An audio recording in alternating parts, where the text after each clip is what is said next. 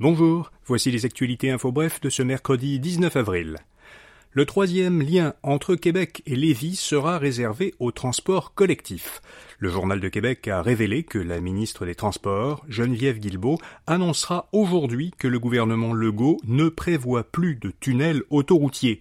Il souhaite désormais construire entre les centres-villes de Québec et de Lévis un seul tunnel qui sera entièrement réservé au transport collectif. Le gouvernement aurait changé d'avis parce que les études n'ont pas démontré qu'il y avait besoin d'un lien autoroutier. Ces études montreraient plutôt que la circulation entre les deux villes a baissé en raison de l'essor du télétravail et du changement des habitudes de déplacement. La mairesse de Longueuil, Catherine Fournier, a annoncé que c'est elle qui a porté plainte pour agression sexuelle contre l'ancien député péquiste Harold Lebel. Lebel a été reconnu coupable en novembre dernier.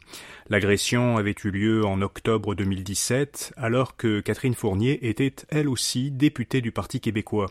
La mairesse de Longueuil avait porté plainte de façon confidentielle en 2020. Elle a finalement choisi de révéler hier son identité.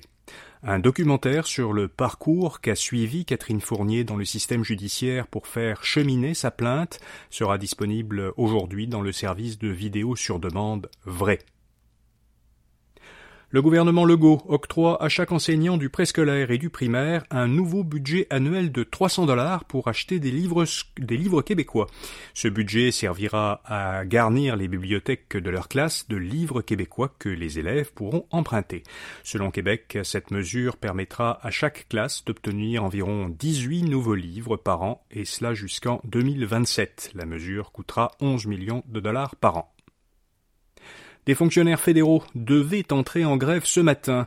L'Alliance de la fonction publique du Canada et le gouvernement fédéral ne sont pas parvenus à s'entendre avant l'échéance qui avait été fixée par le syndicat.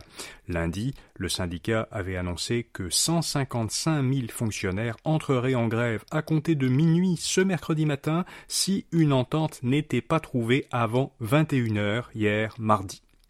De nombreux services fédéraux seraient touchés par cette grève, dont l'Agence du revenu du Canada et les services de passeport et d'immigration. Et puis le député du Parti québécois, Joël Arsenault, a déposé un projet de loi qui s'attaque au gaspillage alimentaire et au gaspillage de biens invendus. Selon le Parti québécois, la loi proposée mettrait fin à ce que le parti appelle l'impunité des entreprises qui jettent leurs invendus.